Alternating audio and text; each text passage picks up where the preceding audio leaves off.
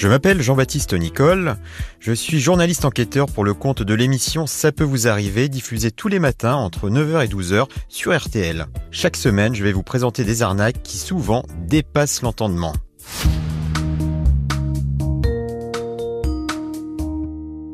Nous partons cette fois dans le sud-est. Le journal Var Matin nous informe que des centaines d'investisseurs de la Côte d'Azur et du Var ont été floués dans le cadre d'un gigantesque scandale financier. Ces personnes, au départ, ont été démarchées par une société de gestion de patrimoine implantée dans la région. Les commerciaux de cette entreprise leur proposaient des achats locatifs de villas dans la ville de Détroit aux États-Unis. Les prix des maisons, évidemment, étaient très intéressants. Pour certaines, on parle de 60 000 dollars seulement. Quant au rendement locatif, il était encore plus alléchant puisque les documents de vente précisaient un rendement hors impôt de quasiment 16%. Dans ces conditions, beaucoup acquéreurs potentiels y sont allés les yeux fermés, sans prendre le soin de se déplacer. Mais à l'arrivée, tout n'était qu'illusion, puisque les maisons en question n'existaient pas pour la plupart, sans compter que les actes notariés étaient des faux. Et si par la suite les premiers investisseurs touchaient bien des loyers, c'était avant tout pour en attirer d'autres. C'est ce que confirme l'avocat d'une quinzaine de victimes, Xavier Nogueras. On prend l'argent d'une personne et on va en fait le faire circuler à une autre personne qui a acheté, lui faisant croire qu'en fait la maison qu'elle a achetée euh, euh, générait des intérêts.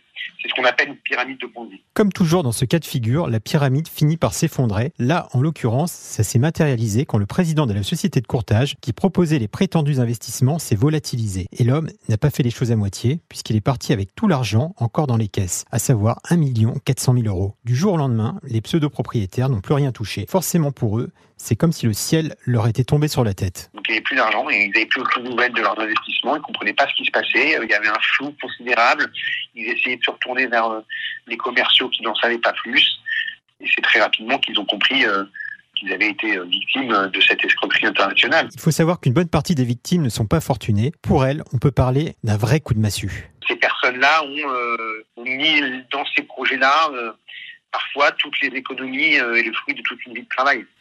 Et donc ils ont tout perdu. Aujourd'hui, les plaintes se multiplient. On dénombrerait pas moins de 400 personnes flouées et près de 1200 villas fantômes.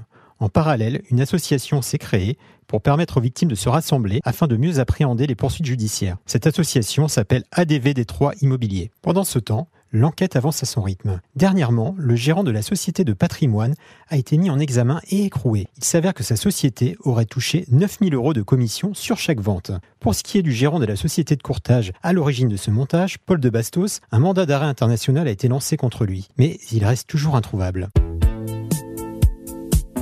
Voilà, c'était Jean-Baptiste Nicole. Je vous retrouve la semaine prochaine pour vous raconter une nouvelle arnaque.